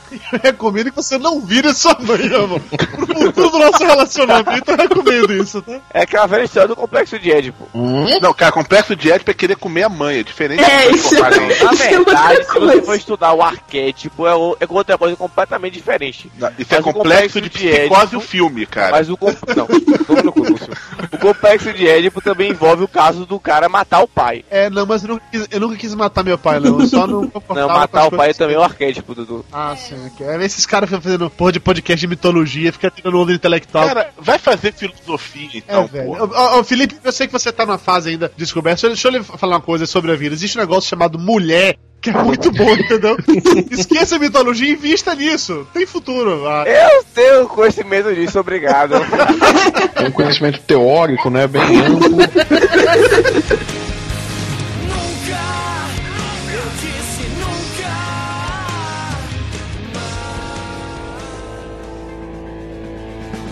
Demorei muito pra te encontrar. Agora eu quero só você. Adolescentes na TV. Na minha geração existia um negócio chamado Barrados no Baile, em que todos os adolescentes eram interpretados por atores com 30 anos de idade, sacou? Mas ainda hoje é isso, cara. Glee é só gente velha. Todos os seriados são assim, né? No Brasil tem Malhação, que na minha época era numa academia, hoje em dia é numa escola. A cada nova temporada muda metade do elenco e as histórias continuam sendo as mesmas. Malhação serve pra testar ator da Globo. É, começa na malhação, termina na zorra total. O caminho é mais ou menos esse. Mas vem cá, o adolescente de TV é daquele jeito ali? Depende. Depende do caso, quer dizer o quê? Você não se identifica com os adolescentes da, de Malhação, é isso? De jeito nenhum. Mas tem gente que se identifica com a doce de malhação. Eu não vejo malhação, sei lá, acho que há uns 4, 5 anos. Eu tenho Mas, empregada assim, que vê todos os dias. Toda hora que eu faço, tá passando malhação, eu assisto por inércia. Ah, sim, a empregada É, é a velha desculpa da empregada. Essa é boa, hein? Mas assim, série teen, por exemplo, uma coisa que eu assisto é série americana. Eu assisto várias, mas série teen, eu, a única que eu assisto, que, que, que eu me rendi mu- com muita dificuldade, foi Glee, mas no geral eu não gosto de série teen. Não sei, eu acho que eu tenho nervoso de, de, de ver os adolescentes. Eu, Eu não gosto. não gosto. Eu adoro série adolescente, adoro, adoro Glee. Dudu, você é uma menininha, Dudu. Dudu chora em Gilmore Girls, você não tá entendendo. Mentira, Gilmore Girls eu nunca vi. Eu assisti Barrados no Baile inteiro, as 10 temporadas. Eu assistia aquela série lá do, do Dawson's Creek inteira. A Smallville eu larguei depois que o Clark ficou velho, perdeu, perdeu a graça, a história não andava. Não andava. O negócio é criancinha, né? É Exatamente. assim, o Dudu tava muito mais qualificado pra participar lá do spin-off sobre séries de mulherzinha do que eu. Dudu fica puto da vida quando perde, sabe o quê? Grey's Anatomy. Grey's Anatomy não é série adolescente, é de mulherzinha, é diferente. DLC era série adolescente e eu adorava assistir aquela série inteira. Sério, eu gosto de série adolescente, me processe se quiser, eu gosto mesmo. Porque assim, eu sei que é o auge do estereótipo, eu tenho plena consciência disso, mas eu consigo reconhecer naquelas histórias problemas que eu pensava na minha época. Independente de ser al- algo bem diferente, independente de ser levado ao extremo, mas eu consigo identificar certas coisas, assim. O nerd que é deslocado do grupo, eu consigo identificar isso. Gente, eu assistia Carrossel, sacou? Eu torcia pelo Cirilo contra a Maria Joaquina, sacou? E agora a referência já que tem mais de 30 anos entende de É, novo. eu não entendi também mesmo isso. Teve remake de Carrossel? Porque eu lembro de ver Carrossel. Não, o SPP devia ter passado de novo. Tem reprises eternas. Mas o ponto, Dudu, é o seguinte: você tá reconhecendo essas coisas e os nossos adolescentes convidados aqui não, porque às vezes você precisa já tá na idade adulta pra perceber por outro aspecto aquilo que você passou. Fora que grande parcela dessas séries adolescentes não são escritas por adolescentes. né? Então você tem uma percepção do que era a adolescência na sua época, tenta adaptar e às vezes tá uma coisa bizarríssima. Eu não consigo ver os estereótipos de, de- da adolescência na minha realidade, na escola e tal. Mas eu não sei se não tem mesmo, se aquilo é exagerado, ou se é porque eu tô ainda passando nessa fase, então não dá pra eu ver, eu vou ver depois. É porque Ou você é um tá passando dois. pela fase, eu te garanto. Não dá pra generalizar, é lógico. Mas existem determinadas características que você nota nos adolescentes. Uma coisa também, eu sei que crianças são muito mais cruéis do que adolescentes quanto a isso. Mas adolescentes desde sempre rola aquela questão mesmo da segregação, de fechar em grupo e até mesmo de colocar nomes, de sacanear. Por exemplo, ah, se você é gordo, tudo que acontece sobre gordo sempre vai virar uma piada pra você. Se você é alto demais, se você é magro demais, se você tem espinha demais, qualquer coisa que você tenha mais do que os outros, Ou a menos, né? é, ou a menos, necessariamente acaba se tornando um problema. Vocês, como adolescentes, vocês veem isso? Vocês têm colegas, vocês passam por coisas assim? Tem na minha sala um, um garoto gordo que, inclusive, o nome dele, o apelido dele, que ninguém sabe nem o nome dele, é Gordinho. É Gordinho. Aí foi sacanagem. Ninguém sabe o nome dele, todo mundo só chama ele de gordinho. Sim, sério. Aí é o apelido crueldade. dele é Gordinho. Considerando que o apelido do Japur no colégio era cabelo de morro, se chamava de gordinho. Mas assim, por exemplo, comigo, com outras meninas que são, que são gordas, e não, não tem nenhuma, nenhuma, nenhuma brincadeira, nenhuma sacanagem, não. Acho que por ser menina eles não falam nada. Mas Menina que Menina sacaneia menina, homem sacaneia homem. todo mundo na minha- na sala, pelo menos, sacaneia todo mundo. Tem um cara que, claro, pega mais mulher, tem um cara que é mais excluído. Agora, tirando um ou outro, assim, eu não vejo muito o caso do cara excluído que não fala com ninguém, entendeu? Sacanear, todo mundo sacaneia. Flávio, você era gordo na adolescência? Era. E você era sacaneado por ser gordo na adolescência? Ocasionalmente você sempre é sacaneado, né? Mas eu acho que eu era mais. Mas acho que eu fui mais sacaneado no exército, na, na aeronáutica, do que em escola. Porque no, no, no- no treinamento militar é sempre aquela coisa, não, ah, o gordo não, não, não consegue correr, ah, o gordo não consegue fazer tanta flexão quanto o resto da tropa, né? Aí fica aquele, ah, pô, o gordo vai ficar em qual grupo? Ih, naquele, pô, aqueles lá vão terminar aí por último, tal, Pô, mas você falou de grupo agora é foda, cara. Sempre ser o último a ser selecionado. Isso é foda, isso é sacanagem. Isso não é só gordo, não. Se você for muito magro, se você não conversar com as pessoas, vai acontecer a mesma coisa. Senti uma dor no coração aí do Felipe, cara. Você é o último chamado sempre. sacanagem. A família Restart não vai deixar barato. Não, não vou perdoar. Vou xingar no Twitter hoje, muito. Felipe Isabela, qual é o pedido de cada um de vocês? eu não tenho apelido. Mentira. Mentira, você não sabe, mas você deve ter. Não é o apelido que você É, acha eu, que é gosta. verdade, é verdade, tem, tem, tem apelido, mas eu não vou falar aqui, jamais. Ah! Eu aceito falar o meu apelido que eu tinha. Qual? Atualmente, todo mundo chama pelo meu sobrenome, porque sempre teve mais de Felipe. Quando eu era muito criança, assim, tipo, é, 9, 8 anos, tinha um, um filho da puta que ficava me sacaneando porque eu tinha orelha grande. Aí chamado de turbo. Turbo é básico. Cara, eu quando adolescente eu tive zilhões de apelidos, velho. Já me chamar de Ruquinho, gordo é normal, padrão. Já me chamar de rolha de poço. E teve uma época que um filho da puta começou a me chamar de bolachão de 100 mil réis. Porque falava que meu corpo era redondo. Parecia um bolachão de 100 mil réis, entendeu? Pra você ver a idade da criatura, do tempo dos 100 mil réis. Mas o, o garoto que eu falei da minha sala, que, que chamam de gordinho, ele não é só gordo, ele é roqueiro, ele só usa preta, só, só tem blusa de banda e tem o cabelo comprido. Ele pediu pra ser sacaneado, né? Sim. Mas até aí, meu colégio tem, mesmo essa galerinha que é assim, no mínimo fala oi, fala alguma coisa com o rei da sala e tem um grupinho das pessoas que é assim, não tem ninguém que é totalmente excluído. O povo fala muito hoje em dia de bullying. Eu acho que é um problema, mas que o povo leva muito a sério. Eu lembro de um colega meu que ele sofria bullying, ninguém falava com ele, todo mundo sacaneava ele, o de gordo e o cara disse que queria ser uma fada, então, tipo, o cara era muito sacaneado. Bom, primeiro, esse negócio de bullying é uma coisa muito séria. Já puxo pelo outro lado lá que eu tenho filho com síndrome de Down, todo esse negócio. Eu sei os riscos daí, eu vejo muito caso de bullying. Do nosso tempo, vê a diferença de idade que a gente tem pra Isabela e pro Felipe. A coisa no- na, na, na idade deles, nessa adolescência que tá vindo agora, é muito mais foda do que na nossa época. tá? O pessoal é muito mais cruel hoje, tá, molecadinha? Esse negócio do bullying aí é um troço muito sério mesmo, tá? Tudo bem que surgiu um psicólogo, um psiquiatra ou whatever que, que deu nome pra essa merda, mas isso é um troço muito, muito, muito sério. O bullying realmente é uma coisa séria. O problema é que, como virou moda esse negócio de bullying, estão pegando tanto a parte séria quanto a zoação normal e botando tudo no mesmo saco do bullying. Exatamente. Esse problema. O que acaba até tirando a seriedade daqueles que realmente estão sofrendo bullying, aquela coisa é, prejudicial, etc, entendeu? Eu conheço um cara que ele falou que quando ele era mais novo, ele, tipo, tava com a avó doente e problema em casa e tudo mais. Ó, o que aconteceu? O cara sofria bullying na escola, o povo ficava sacaneando ele, os coordenadores não sabiam fazer nada, só sabiam falar, ah, ignore, ah, esse tipo de coisa. Teve um belo dia que o cara pegou um compasso e enfiou no braço de uma pessoa. Pois é, é aquele negócio, você vai testando o limite, vai testando o limite até que você cria um psicótico. Começa com um bullying, quando você vai ver o sujeito tá comprando uma metralhadora e abrindo fogo contra todo mundo dentro da sala de aula. Lúcio, você sofreu na adolescência com isso? Bullying ou ser sacaneado por ser gordo, por ser o mais novo da sala? Ou por querer ser fada. Não, não, não. não Mas o Lúcio, se não. você perguntar até hoje, ele fala que virou fada. É a safada.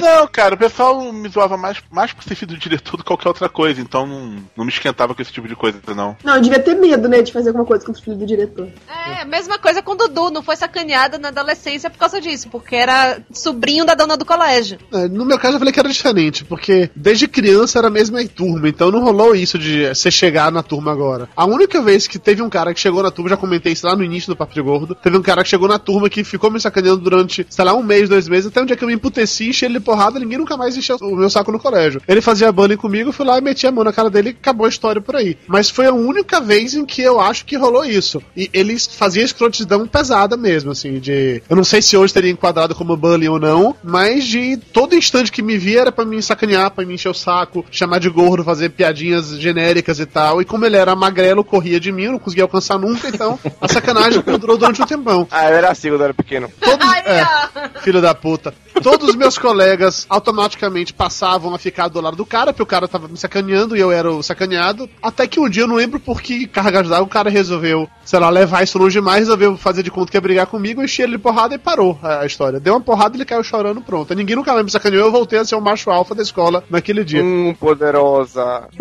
Eu não sei, sinceramente, se pode ter tido alguma coisa assim, de bastidores, de minha tia virar assim, olha, apanha aí, você vai ser expulso, eu não sei, honestamente. Depois que eu descobri que meus amigos eram todos meus amigos assim, eu já não tenho mais certeza de nada. As ilusões do Dudu estão sendo destruídas por esse podcast, cara. E eu achava que eu tinha sido um adolescente feliz, sacanagem. Assim, eu, eu sofri bullying pesado na, na escola a ponto de sumirem com o meu caderno, meus livros e tudo mais na véspera da prova e só devolverem depois. Mas sumiu porque você era nerd, tinha um cara de anotação, eles iam tirar xerox pra estudar. Não, cola, sumiu né? porque a, a sala inteira resolveu ir embora e não, não assistir aula. Eu fiquei mais uns quatro ou cinco colegas e aí fizeram isso pra falar assim: ah, se, se a gente se der mal na prova, ela também vai se dar. Mas só que não adiantou, porque eu tirei nota boa do mesmo jeito. Tá vendo, Mariazinha? Tá você, vendo. Joãozinho?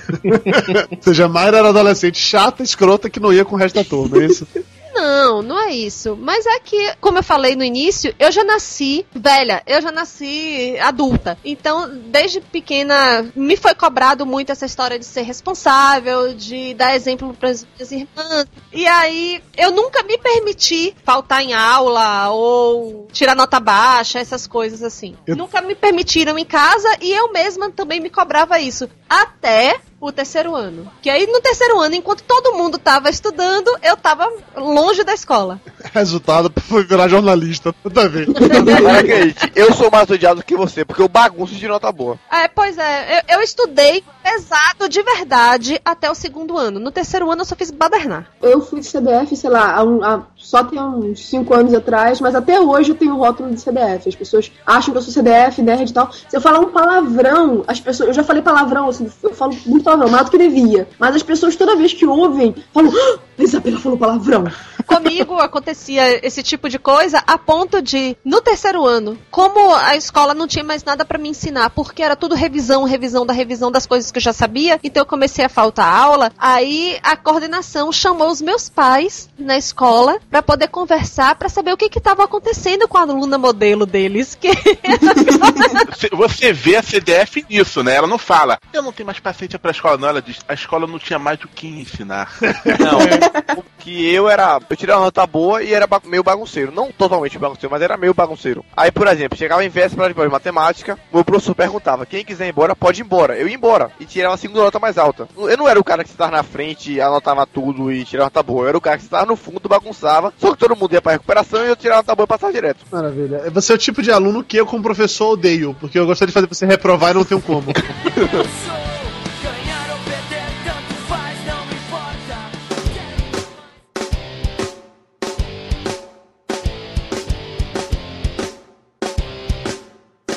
Vamos falar agora de uma coisa muito mais escrota em relação à adolescência. Moda. Qual é o problema que os adolescentes usam essas roupas esquisitas? Alguém me explica qual o sentido de colocar uma porra de um boné na cabeça meio virado? Isso não tem lógica. Qual é o sentido de usar uma porra de uma calça que fica na altura do joelho pra ficar com aquela merda, aquela cueca aparecendo?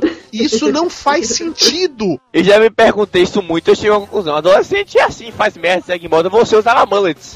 É diferente. Sério, você usava mãe. Mullet era uma referência. Roberto Carlos usa mullets até hoje. É referência diferente. O Restart se veste que nem eles, cara. É uma referência. Uma referência de merda, mas continua sendo uma referência. Não, sério, por que, que adolescente tem essa coisa? É aquilo que a gente tá falando, né? Você quer ser único diferente, pra ser único diferente, você se veste igual a todos os outros. Eu não acho que seja questão de ser único diferente. Eu acho que tem muito mais o medo de ser diferente do que querer ser diferente. Então por isso que todos se vestem desse jeito esquisito? É a questão da moda, que o cara, o cara tem medo de ser diferente, de não conseguir, sei lá, se turmar tão fácil. E ver todo mundo usando, ver, a, sei lá, a televisão falando que é legal, eu acho que é legal. O caso prático, bota o cabelinho que nem aquele Justin Bieber, que acha que vai pegar a mulher mais fácil assim. Não, cara, pera, pera, pera. Justin Bieber não pega mulher, porque menina que gosta de Justin Bieber é porque é lésbica.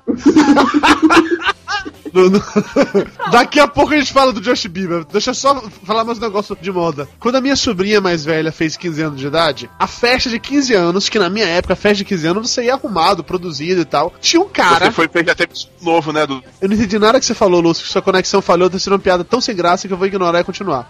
Tinha um cara, um adolescente, um guri lá de 15, 16 anos, sei lá, que ele tava com a calça jeans, com essa calça que fica lá embaixo, ficar mostrando a porra da, da, da cueca, que fica três dedos de cueca pro lado de fora, não sei qual é a lógica de mostrar a cueca, mas enfim. É pra facilitar o sujeito que vai lá pegar a cueca dele. Eu acho que puxar em direção à cabeça dele. É pra poupar tempo, meu. Você vai, já puxa. Só se for. Ele tava com esse boneco, eu falei, virado do- pela metade da cabeça, mas assim, não é nem de, nem de lado, nem de trás, nem de frente. Ele fica no ângulo de, sei lá, 25 graus. Uma merda dessa. Que, de novo, não faz nenhum sentido usar um boné daquele jeito. Muito menos ir pra uma festa à noite de 15 anos com um boné desse. E a camisa, cara, era uma camisa preta que é meio que transparente, é como se fosse uma redezinha assim e tal. E apertada. E apertado, como se ele tivesse sem camisa. Eu olhei aquilo dali, caralho, velho, vá se isso na gente. Gente, não se veste assim, não, velho. Isso é roupa de pagodeiro, vá se fuder, pô. Tudo roupa cara.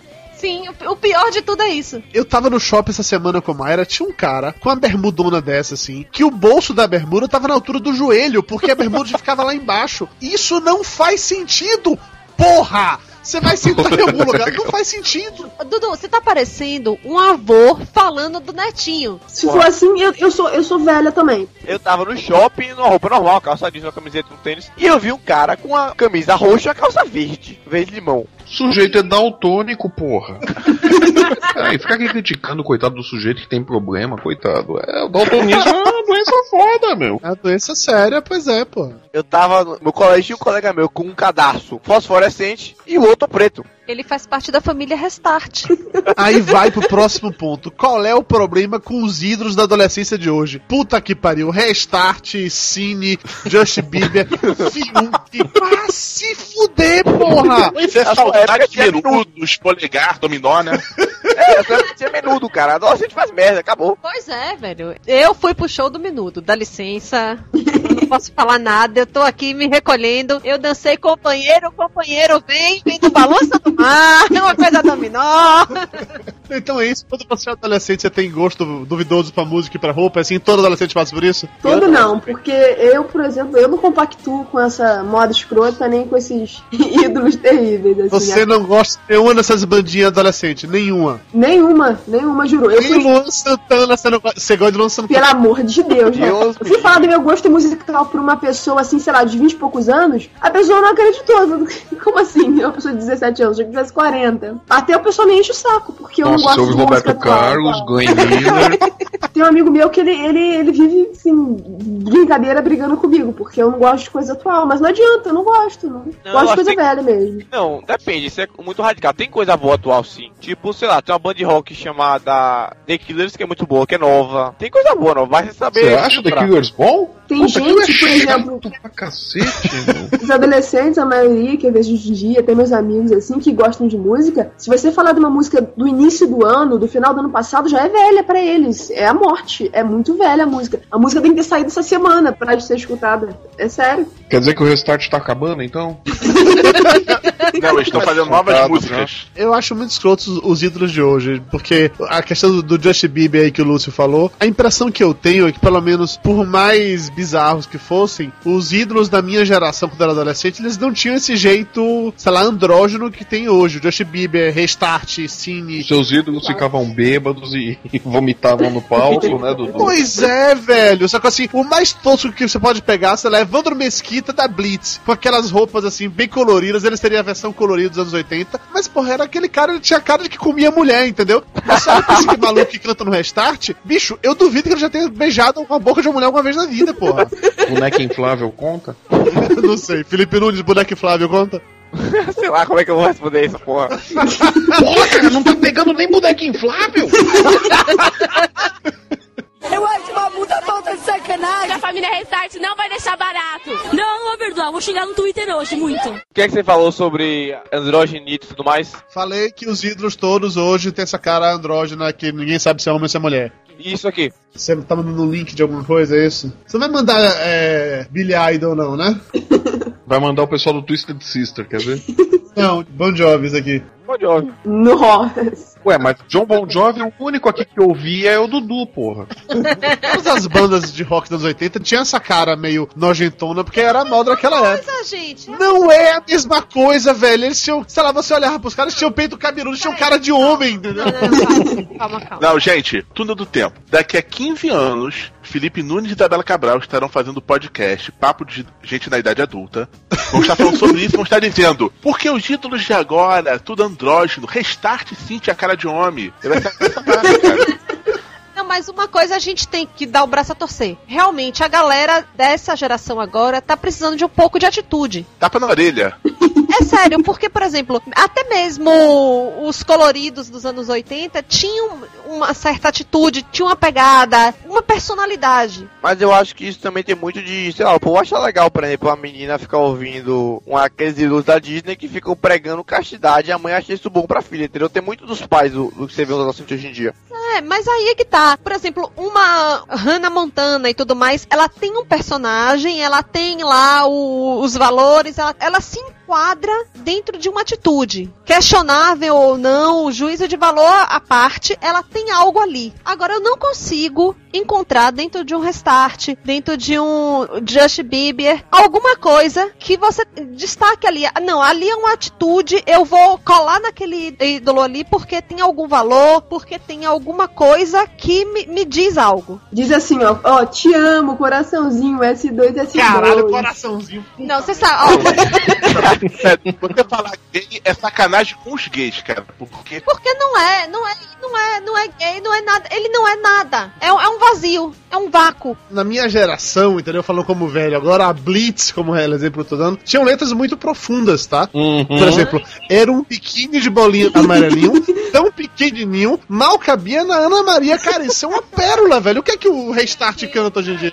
Isso aí é jovem guarda. Sabe o que eu gosto do Restart, Justin Bieber, essas coisas todas? É pegar esses adolescentes que estão gravando esses vídeos na internet, falando essas coisas todas. Daqui a 20 anos, eles vão estar com uma puta vergonha disso tudo, cara. Vai ser tão legal.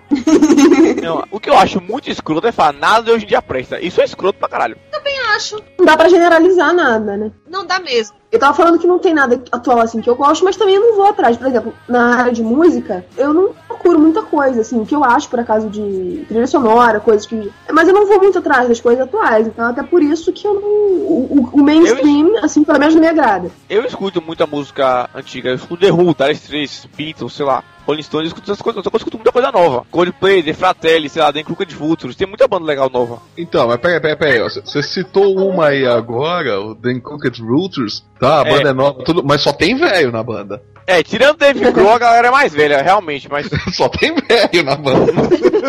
Chega de falar de música, vamos, vamos mudar de assunto agora pra uma coisa que interessa a todo mundo: sexo!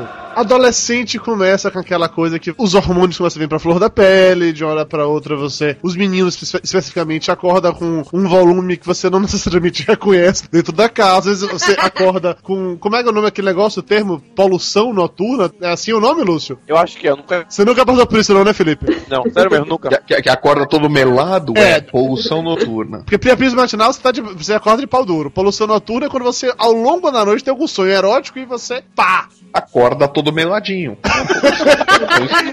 Aí o adolescente passa por isso e é hormônio, cara, e começa a nascer pelo pra tudo quanto é lado. É uma Aí começa a nascer pelo por todo lado, não, porque aí vem aquela fase que é ridícula nos meninos, que eles têm dois fiapos aqui debaixo do nariz, acham que isso é bigode e começam a ostentar isso como se fosse o maior troféu da face da terra. Não, mas sério, parece que só quando você é adolescente que é aquela fase que você come qualquer coisa, literalmente, né? É é a fase urubu, que você fica tão maluco que parece que tudo tá relacionado com sexo e tal. Hoje em dia, imagino eu que os adolescentes têm um acesso muito mais fácil, já falamos sobre isso, questão da pornografia e tal, mas pra putaria também rola assim. Lúcio Luiz, você como diretor de escola, adolescente, cara na Não sei, putaria. diretor, o Lúcio vai saber de verdade.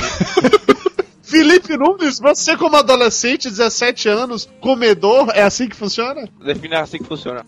Define comedor.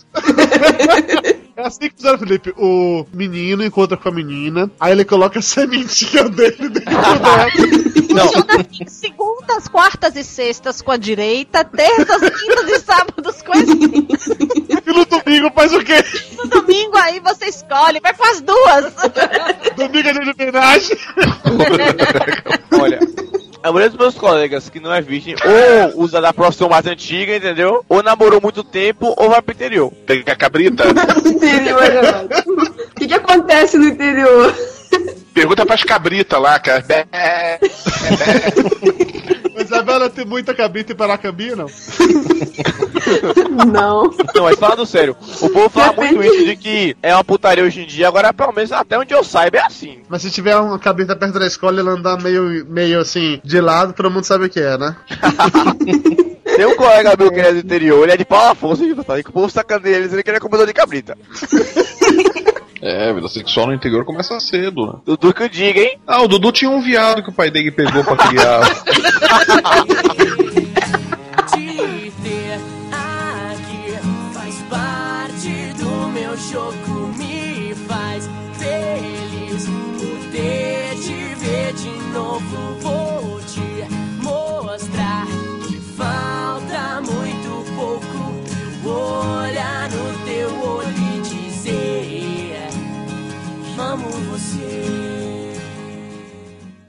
Boa noite, Isabela Cabral. Boa noite. Nossa, você falando do eco do Flávio, de de Isabela tá pior ainda. Ah, eu tenho a desculpa do joguinho. Qual é a desculpa dela? A desculpa dela é que ela mora perto do Lúcio, Flávio, então...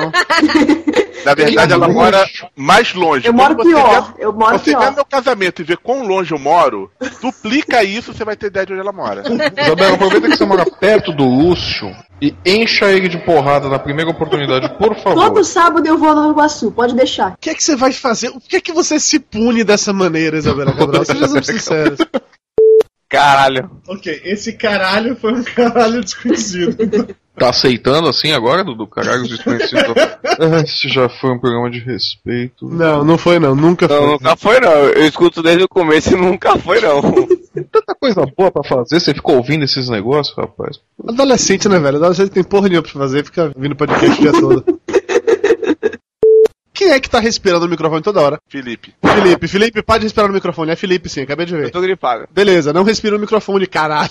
Uma coisa tem nada a ver com a outra. Faça igual a luz, fique sem respirar o resto da gravação. Pra futura reverência, isso vale pra todos vocês. Quando alguém for discutir com o irmão, brincar com o sobrinho, ou será, dormir e começar a roncar, viu, Flávio? Aperta o mute. Você acha que eu tenho consciência, mas que eu tô dormindo, né? Você realmente acha isso, né? Ah, pra puta que pariu, né, Dudu? Olha, aqui corre o risco da minha avó aparecer mandando eu ir dormir. Não. Isso vai acontecer aqui em algum momento. ou minha avó, ou minha mãe, ou meu pai, em algum momento. Adolescente é uma desgraça, né? Puta que pariu, né, cara? Eu ia falar. Agora, agora eu tô lembrando, né? Como era horrível esse tempo. Acontece muito, pelo menos comigo, é amigos que como eu não tenho mais convivência, porque não estudo no meu colégio mais. Pera aí que o Lúcio tá fazendo alguma porra no microfone. Lúcio, seu microfone tá assim, ó. Sério? Mas eu Sério? tudo. Não, não tá mudo não, bonitão. Eu tô ouvindo o barulho. Lúcio, tocando bronha de novo durante a gravação. Tem uma criança aí, Coisa de tão Deus. adolescente, Lúcio. Vai ficar com a mão peluda, menino. Eu não aguento mais. Vou olhar pra isso, tinha uma eu não raiva do levando mais caderno pra escola, porque eu nunca Porque assim, uma coisa é o cara tive que Pera aí, tirar tá da falando os dois, não, pera, pera, pera. Não foi. Pera aí, vamos lá, por etapas e Felipe falando ao mesmo tempo. Ou um dos dois tá com muito lag, ou então adolescente é mais educado mesmo. Alguém quer falar mais alguma coisa? Senão podemos acabar com o Flávio me sacaneando com a história do Ah, viado. não, posso fazer uma observação ainda? Não, tudo que a gente falou aqui foi muita coisa Mentira. em relação a. A gente, por exemplo, eu e o Felipe fomos os adolescentes aqui em questão. E acho que tanto eu quanto ele, nós somos assim, meio nerds, meio, meio diferente da maioria do. Mas todo adolescente se acha especial e diferente, é foda pra isso. né? Paciente. Não, não, não é isso não. né? Papo de Gordo. Com a gente é menos comida e mais conversa.